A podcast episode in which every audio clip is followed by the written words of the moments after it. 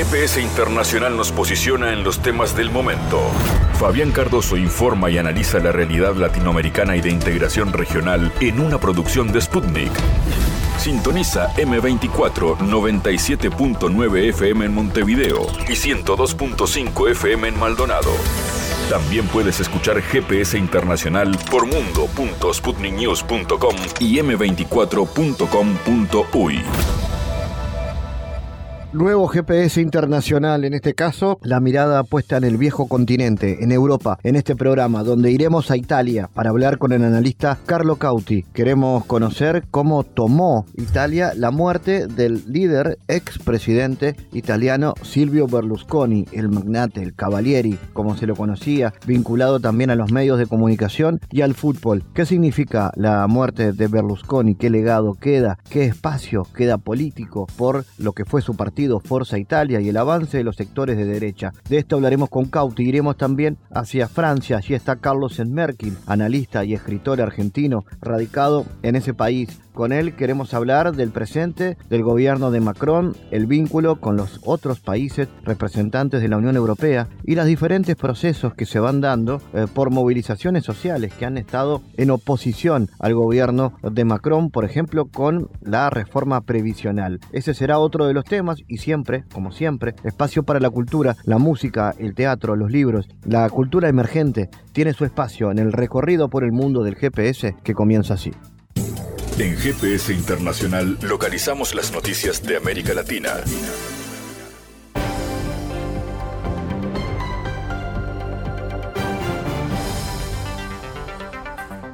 Espacio ahora de noticias. Las ventas anuales de armas israelíes alcanzaron un récord en el 2022 por segundo año consecutivo y duplicaron el número de exportaciones de hace una década, según cifras del Ministerio de Defensa publicadas este 14 de junio. Las exportaciones de defensa de Israel han alcanzado un nuevo pico por segunda vez consecutiva, un aumento notable del 65% en cinco años, manifestó el general encargado de esta área. El directivo apuntó que la demanda de soluciones de defensa israelíes ha crecido en el último año, lo que se manifiesta en el fuerte aumento de los acuerdos entre los ministerios de defensa. Las exportaciones totalizaron 12.500 millones de dólares frente a los 11.400 millones de dólares del 2021, el récord anterior. Entre 2011 y 2016, esa cifra osciló entre 5.600 y 7.500 millones de dólares. La región de Asia-Pacífico fue el mayor comprador de bienes de defensa tomando el 30% de las exportaciones totales, seguido de Europa con el 29%. Los Emiratos Árabes Unidos, Bahrein y Marruecos, que normalizaron las relaciones con Israel en los acuerdos de 2020, conocidos como los acuerdos de Abraham, aumentaron el 24% de las compras de armas frente al 7% en 2021. América del Norte adquirió el 11% y África y América Latina representaron cada uno un 3%. El presidente chino Xi Jinping y su homólogo palestino Mahmoud Abbas anunciaron el establecimiento de una asociación estratégica entre China y el Estado de Palestina durante una reunión celebrada este 14 de junio. Hoy anunciamos conjuntamente el establecimiento de una asociación estratégica entre China y Palestina que marcará un hito importante en la historia de las relaciones bilaterales. El mandatario señaló que China prevé aprovechar esta oportunidad para promover plenamente la cooperación amistosa con Palestina en todos los ámbitos. China y Palestina son amigos íntimos y buenos socios que confían y se apoyan mutuamente. El líder chino expresó que Pekín está dispuesto a reforzar la coordinación y cooperación para promover una solución rápida y justa de la cuestión palestina. También subrayó que China fue uno de los primeros países en reconocer a la Organización para la Liberación de Palestina y al Estado palestino y siempre ha apoyado firmemente la justa causa del pueblo para restablecer sus legítimos derechos. La reunión entre ambos líderes se llevó a cabo en el Gran Salón del Pueblo en Pekín en el marco de una visita oficial de Abbas a China del 13 al 16 de junio.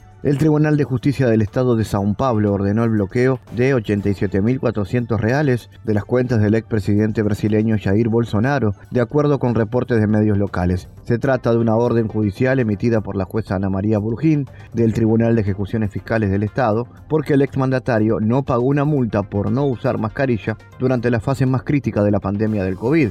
De acuerdo con el diario de Pernambuco, la medida fue solicitada por el Departamento de Hacienda de Sao Paulo y concedida este 12 de junio por la jueza Brujín. Concedo la solicitud de la Tesorería del Estado de San Pablo y determinar la indisponibilidad de dinero en depósito o aplicación financiera existente en las instituciones vinculadas al Banco Central de Brasil mediante el bloqueo de valores hasta el límite de la deuda ejecutada. Bolsonaro fue multado por romper el protocolo sanitario durante la crisis por coronavirus. El expresidente fue uno de los jefes de Estado más incrédulos de la pandemia y no se vacunó. El 20 de agosto, el presidente hizo una visita a la localidad de Valle de Ribeira, en San Pablo, acompañado por uno de sus hijos, el diputado federal Eduardo Bolsonaro, quien tampoco llevaba protección. En el estado, entonces, bajo la gestión de Joe Doria, la máscara era de uso obligatorio.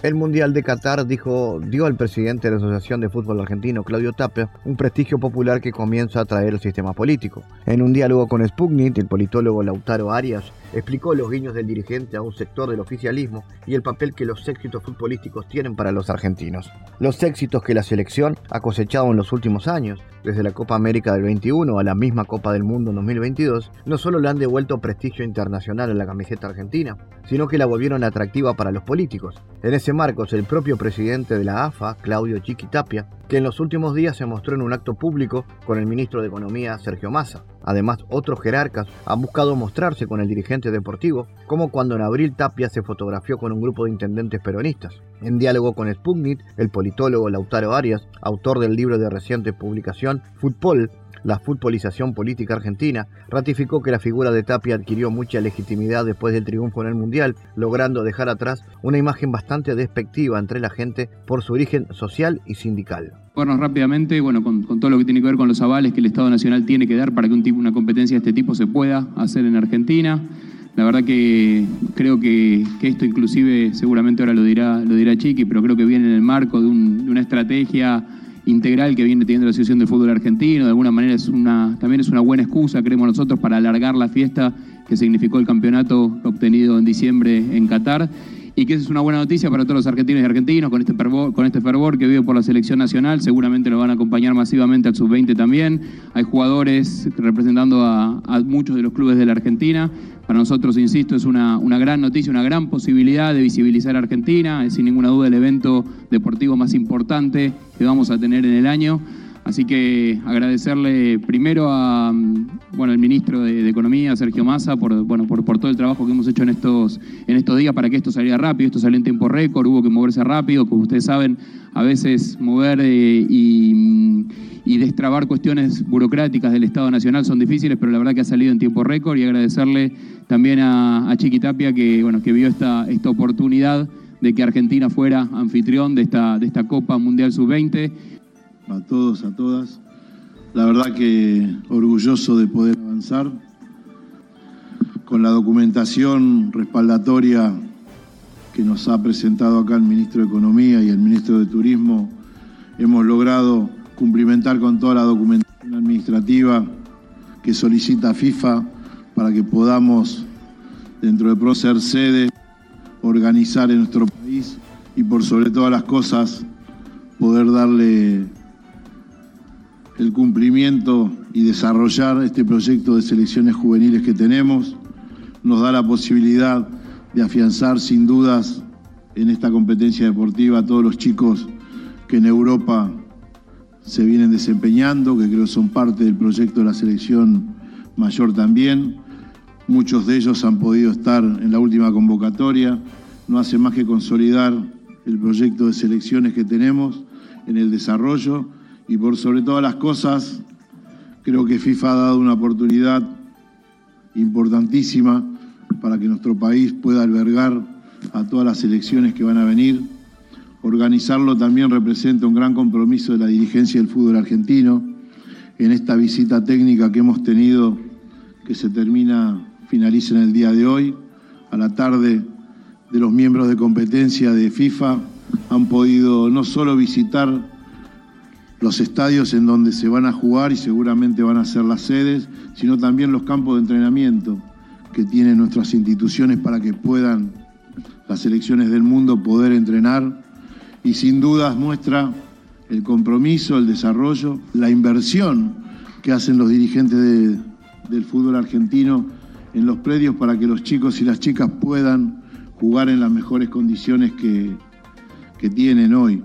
Por eso orgulloso muy feliz de que tanto el Ministerio de Economía como el Ministro de Deporte, que son hombres del fútbol, se hayan movido tan rápidamente y hayan podido acompañar esta idea que no hace más que poner al fútbol argentino en el plano mundial que tenemos y sin dudas poder seguir y continuar con este gran logro que se ha obtenido después de la Copa del Mundo en diciembre con la coronación del título que se consiguió. Así que muchísimas gracias. Nuevamente felicitar acá al ministro de Economía Sergio Massa, al ministro de Deporte Matías Lamen, porque sin dudas si no hubiera encontrado eco en este pedido hubiera sido muy difícil de que el fútbol argentino, de que nuestro país pueda ser sede de este Mundial Juvenil y esperamos que en las horas de hoy, del día de hoy o mañana ya podamos oficialmente poder ser sede del Mundial Juvenil Sub-20. Muchas gracias.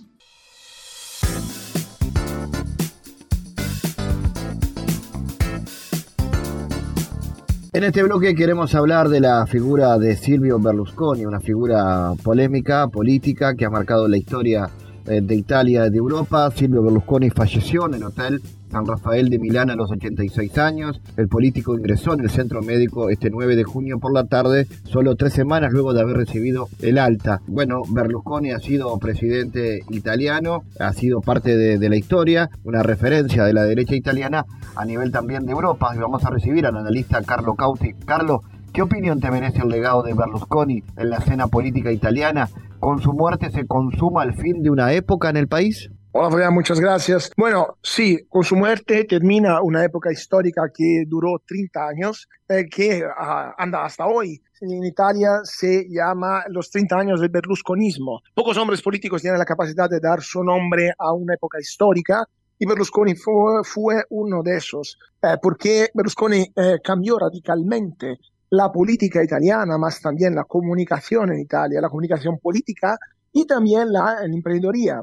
Berlusconi fue un grande empresario, fue caballero del trabajo por sus eh, fechos, por sus sucesos empresariales antes de se tornar un político de suceso. Y también fue el primer ministro más longevo de la historia de la República Italiana, ganó tres veces las elecciones eh, y también innumeradas otras veces elecciones eh, locales, europeas, etc. Entonces, eh, sin duda, Berlusconi modificó mucho eh, y profundidad la, la política italiana, la sociedad italiana también, y fue una esperanza una esperanza principalmente Berlusconi, eh, fue una esperanza de liberalismo, de revolución liberal en Italia, eh, como, se, como ocurrió eh, en el Reino Unido gracias a Margaret Thatcher en los años 80, pero la persecución eh, judiciaria que, que pasó por 30 años fue uno de los hombres más procesados de Italia, de la historia de Italia, eh, impidieron ese suceso. ¿Cuál ha sido la, la, incidencia para el ascenso de los movimientos de derecha en el país? Por ejemplo, ¿qué papel cumple hoy su movimiento Forza Italia en el,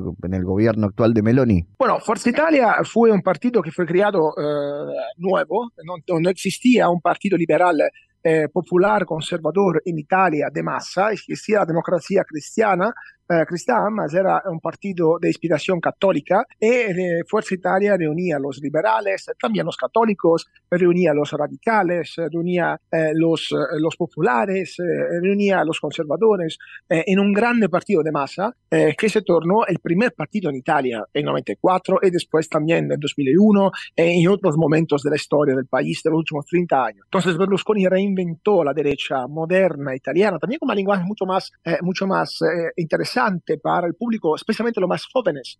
La derecha, que normalmente tiene problemas a conquistar, a lograr la simpatía de los jóvenes, con Berlusconi se tornó eh, un partido de jóvenes, un partido juvenilista, un partido donde las eh, candidaturas eran eh, pensadas también con límite máximo de edad, eh, un partido con una comunicación, eh, especialmente en los años 90, mucho más colorida de la comunicación de los partidos de izquierda, por ejemplo. Entonces, Berlusconi tiene el grande mérito de tener reinventado la derecha moderna, no solamente en Italia, que después se tornó un modelo para otros partidos europeos, por ejemplo, en el partido de Sarkozy en Francia, eh, más también parte del Partido Popular Español, también, entre otros. Y eh, Berlusconi también eh, consiguió juntar una coalición de gobierno con los, los herederos de la derecha postfascista eh, que hoy eh, es encabezada por la líder, por la actual primera ministra italiana, Jorge, Giorgia Meloni, y también con los um, autonomistas de la Liga del Norte, que es liderada por eh, Matteo Salvini, entre otros eh, grupos menores. Entonces, Berlusconi fue un gran innovador de la política, más también un gran articulador de las fuerzas políticas que junto y con ellas ganó las elecciones. En ese marco, Carlos, quiero preguntarte cómo ves actualmente la coyuntura política económica italiana, los grandes desafíos que viene llevando el gobierno. Bueno, actualmente eh, los desafíos italianos son principalmente volver el crecimiento económico, más también en más largo periodo la, el crecimiento de la población. Italia es un país en crisis demográfica grave, uno de los países más eh, viejos eh, del mundo, también porque tiene una calidad de vida muy elevada, se vive muy bien en Italia, pero se vive por mucho tiempo, pero se hace pocos hijos. Entonces tenemos un problema demográfico que el actual gobierno quiere resolver y también el problema de la migración, que es más eh, contundente, más impelente, más inmediato. Entre otros problemas, esos son los principales. Eh, y bueno, el gobierno de derecha, que tiene como base fundamental no solamente el partido de mayoría relativa, que el partido de Giorgia Meloni, eh, Fratellos, Fratelli d'Italia, hermanos, hermanos de Italia, eh, Fratelli d'Italia tiene una coalición, lidera una coalición junto con Forza Italia y también con la Liga del Norte. Entonces, eh, con certeza el partido de Berlusconi continuará siendo muy importante para representar el voto de los italianos eh, de derecha moderada, de derecha liberal, de derecha que no es de, de, de derecha derecha, no, de centro derecha, para se, se, ecualizar con los otros partidos eh, la, del campo conservador. Eh, eh, y también podemos aquí hacer una previsión que el futuro presidente de la República Italiana será un exponente del partido de Forza Italia, sin duda. Y Carlos, ¿y qué perspectivas ves respecto al papel de Italia en la Unión Europea? ¿El gobierno de Meloni se distancia de la política de la Unión Europea? ¿Qué tensiones se visualizan? No, no creo, no creo. Simplemente el gobierno de Meloni está orientando de, de dentro la Unión Europea, actua, actuando, trabajando con la legitimidad que tiene un gobierno de un país fundador de la Unión Europea, que fue legítimamente electo, que tiene la mayoría de la población que tiene el derecho de decir, de dar su opinión sobre el andamento de la Unión Europea. Unión Europea que fue un fracaso, un fracaso rotundo nella gestión de la pandemia, por ejemplo, nella gestión de la inmigración, también en la gestión de los problemas con los países de Europa Oriental, nella gestión también de cuestiones mucho, mucho básicas de economía europea, eh, no consigue hacer frente contra, por ejemplo, la concurrencia desleal de China, mas también no consiguió si tornar un uh, interlocutor creíble para los Estados Unidos nella, nella situazione della crisi ucraniana. Entonces la Unión Europea está muy fragilizada. La presidenta de la Comisión Europea, Ursula von der Leyen, no consigue tener un papel importante eh, nella politica europea e Italia, con una primera ministra fuerte, consigue está, está actuando para llevar a la Unión Europea a actuar en los segmentos donde es más necesario. Por ejemplo, en la migratoria, Giorgia Meloni convidó y consiguió eh, eh, volver a, a, a Tunisia junto con Ursula von der Leyen. Entonces, eh, ha algunos sucesos diplomáticos italianos o también la renegociación del Tratado Europeo, del Reglamento Europeo sobre la, la, la inmigración, las reglas eh, que vale para los inmigrantes que llegan a Europa, fue una iniciativa italiana, entre las otras cosas. Entonces, eh, Giorgia Meloni está actuando como una líder de un grande país europeo que representa casi el 20% del PIB de Europa y la Europa está actuando también considerando los intereses eh, de Italia, pero no, no, no ha distanciamiento, ha simplemente un trabajo en conjunto para resolver las grandes cuestiones eh, comunes. Respecto a la situación en Ucrania, ¿hay, ¿hay una postura uniforme, sientes tú, a nivel de Unión Europea? Bueno, a una postura uniforme entre los grandes países, como España, eh, no, disculpa, a una postura uniforme entre los grandes países, como Italia, eh, Francia y Alemania, que quieren fornecer armamentos, están forneciendo armamentos para Ucrania eh, y también eh, están apoyando Ucrania contra Rusia políticamente también, pero quieren también encontrar una solución diplomática para ese conflicto que no puede escalar en un conflicto nuclear. Al mismo tiempo, ha un problema con algunos países de la Europa oriental, como Polonia, por ejemplo, o los países bálticos, que quieren una, una guerra sin límites y quieren una guerra que lleve a la destrucción total de Rusia, cosa que no es aceptable por Italia, por Alemania, por Francia, más es una cuestión de sobrevivencia de, o de cuestión histórica, de venganza histórica para esos países menores de Europa Oriental. Y tenemos, tenemos también países que son gobernados por gobiernos básicamente irresponsables, como por ejemplo España, está gobernada hasta, hasta hoy, por poco tiempo, por un gobierno de extrema izquierda que no quiere ayudar a Ucrania por una cuestión ideológica y por ligaciones espurias con la Rusia cosa que del otro lado también acontece con la Hungría de Víctor Orbán. Entonces Europa dividida en tres, tres grandes blocos. Primero el bloco de los responsables,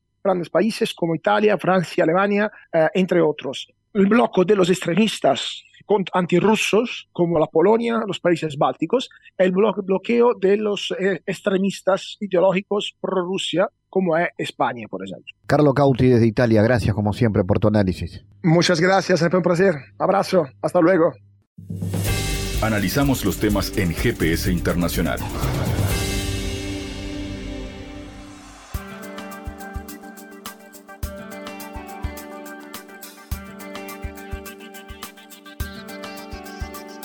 Bueno, Varsovia ha presionado a Berlín y a París para que apoyen un eventual y rápido ingreso de Ucrania a la Organización del Tratado del Atlántico Norte, la OTAN, algo que el presidente Zelensky ha pedido con urgencia desde que comenzó el conflicto ucraniano en febrero del 2022. Los mandatarios de los tres países se reunieron en el marco del llamado Triángulo de Weimar para tratar diversos temas de seguridad, camino a la reunión que va a presidir la Comisión Europea a finales de junio y a la reunión de aliados de la OTAN a principios de julio. El presidente de Polonia ha afirmado que durante su encuentro con eh, su homólogo francés, Emmanuel Macron, y con el canciller alemán, hizo hincapié en la importancia de elaborar una perspectiva muy concreta para integrar a Kiev a la OTAN. Vamos a hablar sobre este asunto, pero fundamentalmente sobre la realidad política de Francia. Estamos en contacto con el escritor argentino residente en este país, Carlos Smerkin. Carlos, eh, primero hablemos de este encuentro entre los mandatarios de Polonia, Alemania, Francia en París ¿Qué margen eh, le queda al gobierno francés respecto al conflicto en Ucrania, donde viene siendo protagonista desde el punto de vista diplomático? Eh, hola, ¿qué tal Fabián? Eh, encantado de estar con ustedes hoy. Bueno, Macron sigue la misma línea que desde el principio adoptó con la invasión de Rusia a Ucrania, es decir, defender territorialmente Ucrania, apoyarlo con armas y con las sanciones a, a Rusia. Y cada vez más se va adentrando en el conflicto y esta reunión con Andrei Duda y Olaf Scholz eh, hicieron hincapié en la importancia de elaborar una perspectiva concreta, ¿no es cierto?, para integrar a Kiev a la OTAN, que eso es lo que subyace en esta, en esta reunión que se realizó y quiero subrayar que en Francia se votó un aumento enorme eh, de 43 mil millones de euros para eh, financiar armamentísticamente, digamos, a, Francia y creo que esto tiene que ver con, con, la posición de Francia respecto a esta guerra, ¿no? Bueno, esto es esto se da, este aumento escalofriante del presupuesto armamentístico, eh, se da en un momento de presiones eh, en Francia por la cuestión presupuestaria que se desencadenó hace seis semanas, hace seis meses, perdón, con el tema de la reforma de las jubilaciones, donde el, se esgrimía, del gobierno esgrimía, el argumento de que no se podía eh, mantener el sistema si no se aumentaba la edad de la jubilación. Entonces, eh, todo tiene que ver con todo en realidad. Digamos que no sé qué va a pasar eh, en la próxima cumbre de la OTAN, creo que es el 11 y 12 de julio, donde se va a discutir el posible ingreso de Kiev a la alianza vista occidental y bueno, no se sabe si incluso Ucrania va a poder participar en las eh, discusiones sobre el tema de la seguridad. No tengo mucho más para decir porque es, una situación que se viene eh, organizando y orquestando desde el principio, ¿no? Y cada vez más eh, Francia tiene un papel preponderante. menciono lo de las, la cuestión presupuestaria porque hace muchísimo tiempo que Francia no invierte o no piensa invertir durante los próximos seis años semejante millonada y contrasta, como decía, con la manera en que se trató la cuestión del sistema de jubilación, que esos famosos 13 mil millones de déficit que se calcula para 2000 30 obligó al gobierno a desarrollar esos argumentos durante estos últimos seis meses, lo que provocó la más grande movilización en Francia unificada eh, de los ocho sindicatos eh, de trabajadores franceses que desde el 19 de enero vienen manifestando contra esta reforma. Evidentemente, esta batalla se perdió, es decir, se perdió a pesar de esa inmensa movilización, no solo en las calles, sino que además juego parlamentario hizo que Macron utilice una serie de artículos de la Constitución para evitar que la Asamblea Nacional vote a favor o en contra. Es decir, se impidió un eh, desarrollo normal de lo que debe ser una discusión eh, de una ley en el Parlamento francés. Y esto porque utilizó una argucia que es de haber incluido esta reforma, que es una reforma muy importante social, que tiene que ver con la vida de millones de trabajadores, de hacerlos trabajar dos años más, eh, cotizando en lugar de 42 años, llevándolo a 43 años de cotización para tener una jubilación completa. En este sentido, eh, ¿qué balance podemos hacer? Por un lado, un aspecto positivo es la, la capacidad de los sindicatos de trabajar unidos con una perspectiva precisa que es impedir que esa reforma se vote. Eh, hace más de 50 años que no pasaba esto en Francia, eh, de una movilización de, esa envergadura de millones de personas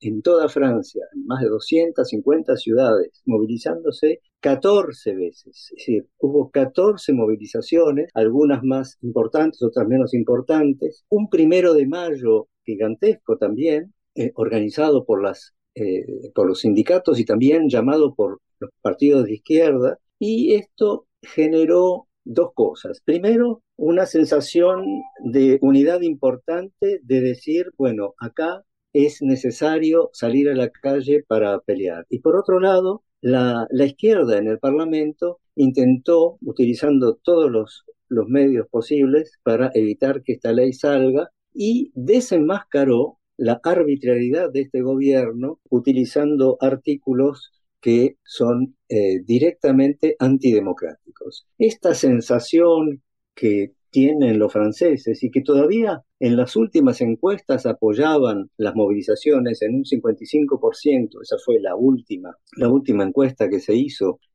antes del 6 de junio, que fue la decimocuarta movilización, plantea que esta batalla, si bien se perdió por ahora, permite a los sindicatos que, que se han reforzado en, este periodo plantear nuevas reivindicaciones, nuevas luchas eh, por el salario, por mejorar las condiciones de trabajo. Y esto lo transmitieron en la última reunión con la primera ministra, eh, Elizabeth Born, cuando citó a los sindicatos para discutir. Entonces, este es un primer aspecto. El segundo aspecto eh, es que hay una corrida a la derecha de este gobierno cada vez más importante y esto se demuestra en, el, en la manera en que se está tratando eh, la futura ley de inmigración. No sé si se supo allí que el, mismo 8 de junio, el día en que se trataba una, un proyecto de ley para anular la reforma, que finalmente el grupo Liot, que es el que lo presentó, lo retiró porque la presidenta de la Asamblea Nacional, macronista, utilizó el artículo 40 rechazando la posibilidad de que esa ley fuera presentada. Ese fue el último acto antidemocrático de este gobierno en la Asamblea Nacional.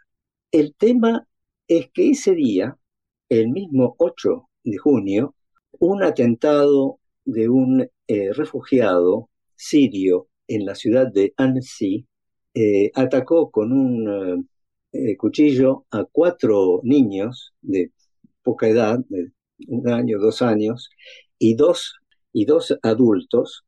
Y esto, eh, por suerte los chicos están fuera de peligro y los adultos también.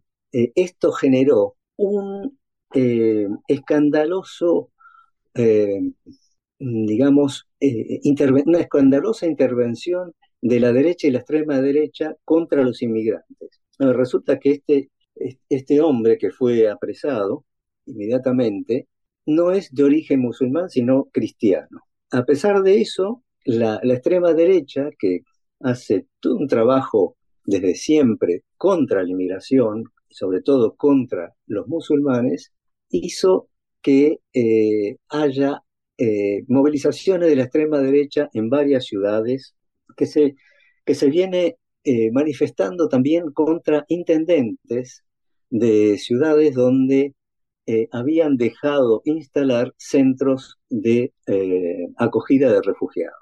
Incluso un caso emblemático es el, alcalde de Saint-Brévin que tuvo que renunciar porque le incendiaron dos coches y la casa y renunció y se fue del pueblo. Y los ataques siguen, son sistemáticos. Eh, esta situación entonces eh, hace que Macron y sobre todo su ministro del Interior eh, avancen con una ley de inmigración que va contra toda, digamos, contra toda mm, legislación europea en la cual eh, se establecen ciertas reglas.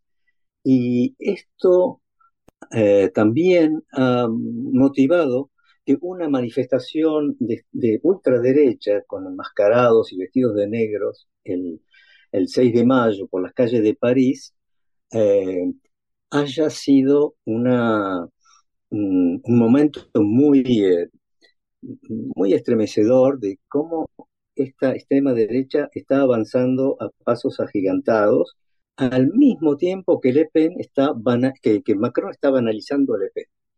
Eh, últimamente Macron habla de descivilización, habla de que no se puede atacar a la extrema derecha moralmente, sino a través de lo que ellos proponen.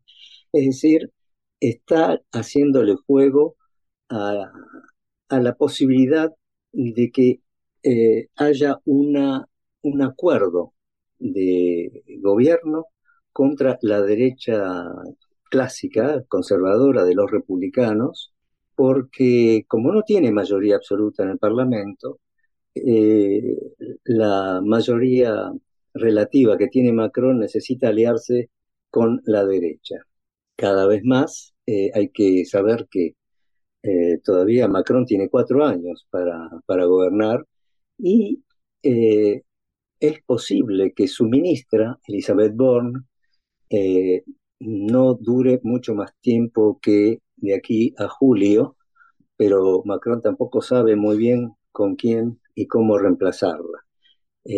hay, hay negociaciones con la derecha para tal vez nombrar un primer ministro que venga de, esas filas y la situación eh, sigue siendo muy complicada eh, porque ahora entramos eh, en el verano y va a haber, digamos, una especie de receso en, la, actividad parlamentaria y también en las diferentes movilizaciones que están previstas por la intersindical respecto de mejorar los salarios y, avanzar en medidas que favorezcan a los trabajadores, que cada vez se recortan más. Y bueno, nosotros pensamos, eh, la gente que, que, apoyamos a la NUPES, eh, es decir, a la Unión, eh, a la Unidad Popular Ecologista y Social, como, conformada por la Francia insumisa, el Partido Socialista, los ecologistas y el Partido Comunista, eh, de eh, plantear luchas eh, que obviamente van a aparecer en septiembre cuando toda la gente vuelva de las vacaciones. Este, este, panorama, digamos, político, ¿qué, ¿Qué perspectivas ves? ¿De alguna manera esto acrecienta el, clima electoral eh, o el, clima que para que favorecer políticamente el avance de la, de la derecha que protagoniza Le Pen y demás? Eh, ¿De alguna manera este, eh, esta situación ¿no? de, disconformidad con el gobierno? todas las encuestas dan a Marine Le Pen, si hubiera una elección legislativa, pasarían de 88 diputados a 150, casi igual que la izquierda, la NUPES, y el macronismo descendería enormemente. Marine Le Pen tomó una actitud de silencio prácticamente, no dicen nada, se portan bien, van a las reuniones en la Asamblea Nacional, no proponen casi nada, votan eh, todas las mociones de censura, antes de ayer se votó una nueva moción de censura que no tuvo la mayoría absoluta necesaria, 289 diputados deberían votar para que la moción de censura eh, pase y el gobierno dimita. Hubo 250 y algo de, votos, o sea, faltaron unos 30 y pico de votos, y entonces eh, hubo, hubo 17 mociones de censura en lo que va del, del gobierno de Macron. Elizabeth Borne dice que eso demuestra que hay democracia. se, acepta, el, gobierno se somete al voto de la Asamblea, pero este, no se ha logrado en ese sentido lograr una mayoría contra Macron y eh, las próximas elecciones son el año que viene, pero son las elecciones europeas. Para, para las elecciones generales faltan cuatro años, es decir, en 2027. Es decir, que electoralmente hoy eh, lo que se está discutiendo dentro de la izquierda es si van juntos a las elecciones europeas o van por separado. Y ahí hay un riesgo de ruptura de la unidad que se ha mantenido hasta ahora, exactamente hace un año la NUPES se ha conformado gracias a la iniciativa de la Francia insumisa de Jean-Luc Mélenchon y que logró la Francia insumisa pasar de 17 a 74 diputados, que junto con el Partido Socialista, los ecologistas y el Partido Comunista conforman el primer grupo de oposición a Macron. No sé qué va a pasar. Eh, por ahora hay intentos de socialistas que están en contra de esta unión, en contra de la NUPES, de reagruparse y recrear un, frente anti-NUPES. Eh, el que fue ministro de François Hollande hizo una reunión con 2.000 personas, con los viejos elefantes, como se lo llama aquí, con François Hollande y, y otros este, ex miembros de su gabinete, eh, intentando romper la NUPES. Pero por ahora la, la, unidad sigue vigente, pero no se sabe qué pasará el año que viene cuando se tenga que votar para las elecciones europeas. La extrema derecha de Le Pen sigue eh, estando como una posible, posible, eh, si hubiera elecciones ahora, es posible que eh, gane Marine Le Pen, que está al acecho y se guarda de intervenir públicamente eh, eh, respecto de la situación política. Así que estamos en una situación paradojal donde la parte positiva es el crecimiento de los sindicatos. Hubo una avalancha de eh, afiliaciones desde enero incluso en los diferentes sindicatos, específicamente en la CFDT, la, la central reformista, que tiene a partir del 21 de junio una nueva dirigente, una mujer, y eh, la CGT, que ya tiene también a Sofía Binet como responsable, y, y se mantienen unidos. Hoy había una reunión del intersindical para saber cómo seguir la pelea contra la reforma y sobre todo cómo plantear las luchas que se vienen por lo que acabo de decir, por eh, la necesidad de defender a los trabajadores y mejorar su situación. Esta es la situación, digamos, que, que podemos eh, vislumbrar por ahora, así que veremos eh, cómo se, se desarrolla en los próximos días. Y quería destacar que hubo una huelga muy importante de una empresa que se llama Verbaudet, donde que se fabrican eh, zapatos, este, vestimentas para niños de mil empleados, que duró 73 días y que fue apoyada masivamente por toda la izquierda, por todos los sindicatos, pero llevada adelante por la CGT, y ganó. Esta, esta huelga se ganó con un aumento entre 90 y 140 euros al mes para todos los empleados y, que es, digamos, un elemento que, digamos, podemos decir que abunda en la posibilidad de que las próximas luchas eh, puedan ser ganadas y veremos qué pasa con eh, la reforma los próximos meses, los próximos años, porque bueno, sabemos que una ley eh, puede ser derogada también, ¿no? eso ha ocurrido una vez, este, por ahora solo dos de los treinta y pico de decretos han podido establecerse.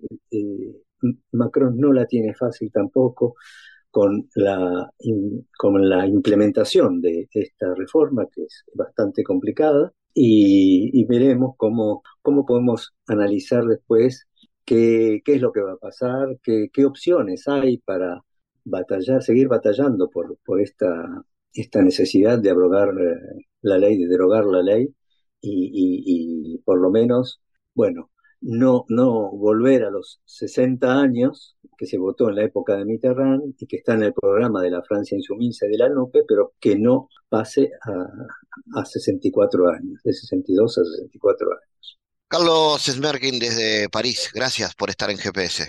Al contrario, muchas gracias a vos. En GPS Internacional navegamos por la sociedad y la cultura.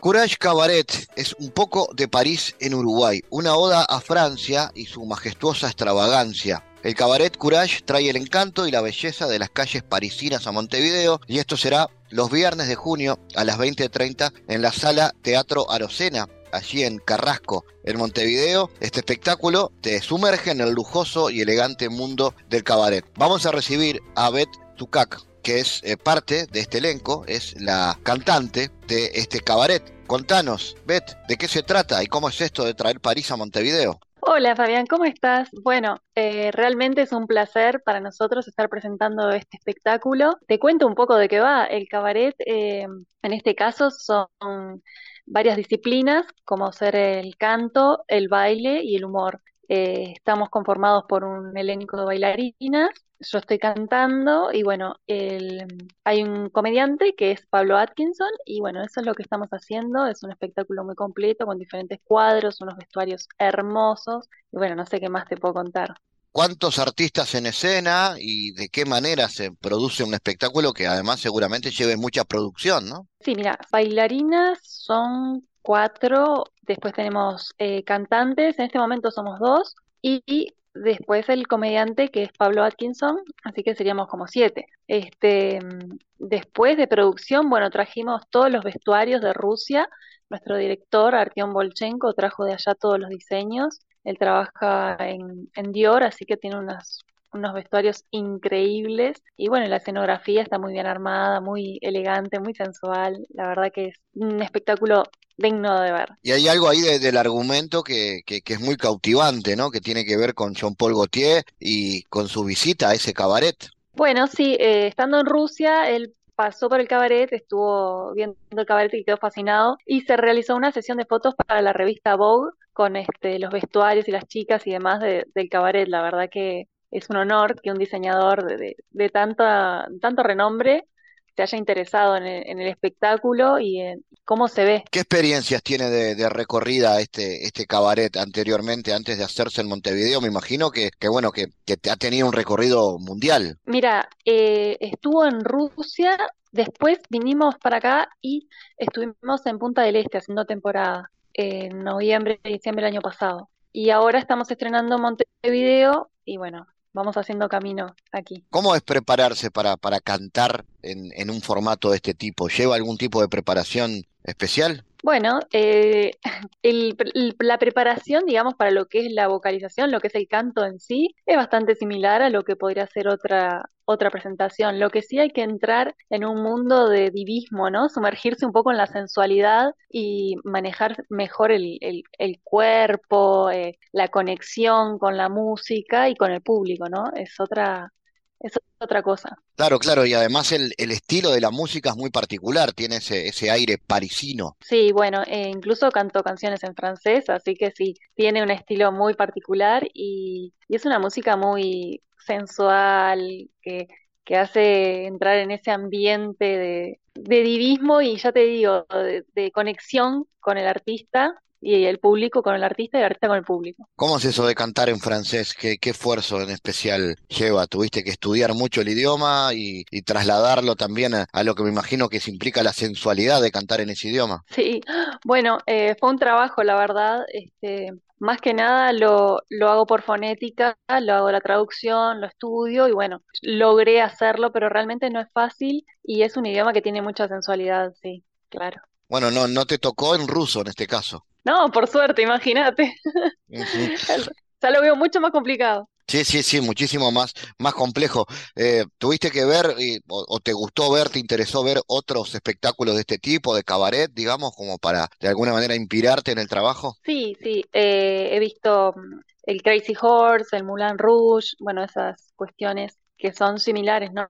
Eh, el estilo cabaret, así que sí, pude sacar piques, como quien dice, de otros lados. No es tan común, ¿no? Eh, que haya espectáculos de cabaret en la temporada teatral montevideana. Prácticamente es una rareza. No es para nada común. Eh, diría que es de las pocas veces que hay un espectáculo de cabaret en Uruguay. Por suerte, tenemos esta posibilidad de que llegó Artyom Bolchenko de Rusia y dijo, bueno, vamos a hacer este espectáculo y realmente para mí es un honor poder estar participando. Lo que tenemos más parecido acá es el café concert, que sería lo más similar, pero no, cabaret no, no se ha visto. ¿Y cómo fue trabajar con este director ruso? ¿Qué, pudiste aprender de él? Bueno, de todo, desde cómo pararme, cómo caminar, cómo sonreír. Eh, la verdad es, es un, primero es una gran persona, es una persona amorosa y segundo es un tipo muy profesional, entonces este, nos hace muchas indicaciones y nos dice eh, cosas que uno no tendría en cuenta a menos que se las marquen, ¿verdad? Entonces este, crecí mucho, la verdad es, es un,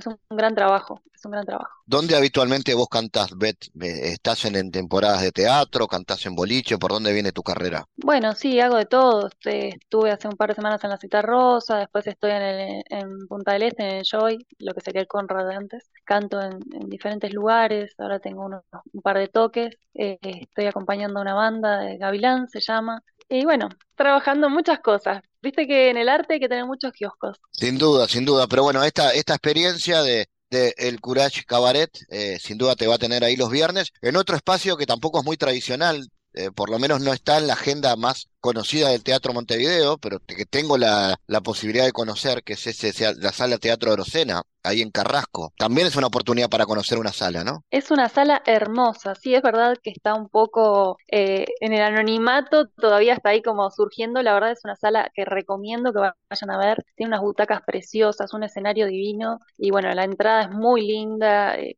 Está todo muy bien arreglado, eh, suena muy bien el sonido, las luces. Bueno, ya lo van a ver cuando vayan. Realmente es una experiencia completa que vale la pena. Viernes de junio, entonces, ¿cómo, cómo hace la gente para conseguir las entradas y estar? Bueno, pueden ir directamente el día de la obra y si no, para estar tranquilos, porque son con asiento numerado, pueden comprar por Red Excelente. Beth, gracias por estar en GPS y nos estamos encontrando entonces los viernes de junio allí en la sala Teatro Rosena. Muchísimas gracias a ti, Fabián. El mundo en GPS Internacional. En diálogos geopolíticos analizamos diversos asuntos que atañen a la política mundial, desde el abordaje de los ámbitos multilaterales de articulación política a nivel global hasta las cualidades y los propósitos de las configuraciones regionales, tanto en América Latina así como en otras regiones. Nuestro objetivo es poner foco a una gran diversidad de temas que atañen a la geopolítica en el mundo contemporáneo. Para eso vamos a recibir a Santiago Caetano aquí en GPS. Bienvenido, Santiago.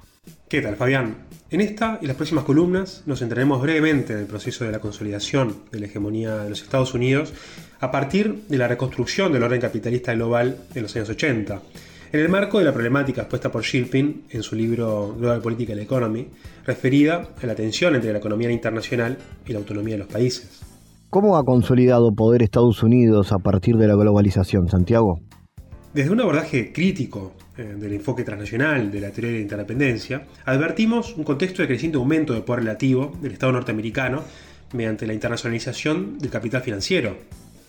Por lo que planteamos la interrogante de hasta qué punto la promoción de los procesos de la globalización, por medio de la mundialización del capitalismo financiero, no significó a su vez un terreno fértil para la configuración de un vínculo imperial de Estados Unidos con el resto del sistema, en el marco de un nuevo escenario geoeconómico global. Santiago, ¿y cuáles son las características de este nuevo contexto global? Bueno, tenemos en cuenta las características de la actual sociedad internacional, la cual se encuentra inmersa en un sistema cada vez más heterogéneo, interdependiente y complejo. En este contexto buscamos problematizar sobre la configuración de nuevas lógicas de poder en el marco de un entramado transnacional signado por los procesos de la globalización, entendido este como la intensificación de interacciones entre actores cada vez más heterogéneos. Es en este sentido que analizamos la estrategia de manutención del poder del Estado norteamericano, poniendo foco en los procesos de privatización e internacionalización de los mercados financieros para la consolidación de un rol imperial en el sistema internacional. Ello ha tenido repercusiones en el orden económico global, particularmente en relación a la consolidación del poder estructural de Occidente en su vínculo con el relativo margen de maniobra de las potencias emergentes y los desafíos del sistema internacional contemporáneo para los esquemas de gobernanza. Bueno, mañana continuaremos hablando de este tema. Gracias Santiago por tu aporte a GPS Internacional. Gracias Fabián, hasta la próxima. GPS Internacional, una producción de Sputnik con la producción periodística de Santiago Caetano, siguiendo los temas más importantes de la agenda latinoamericana y con visión global. Esta producción de Sputnik que se despide y que nos invita también a que nos sigan a través de las redes sociales. En Twitter somos GPS Inter y estamos también en Facebook, GPS Internacional. Fabián Cardoso en GPS Internacional junto a los protagonistas analizó la realidad. Una producción de Sputnik por M24, 97.9 FM en Montevideo y 102.5 FM en Maldonado. Que puede volver a escuchar en mundo.sputniknews.com y m24.com.uy.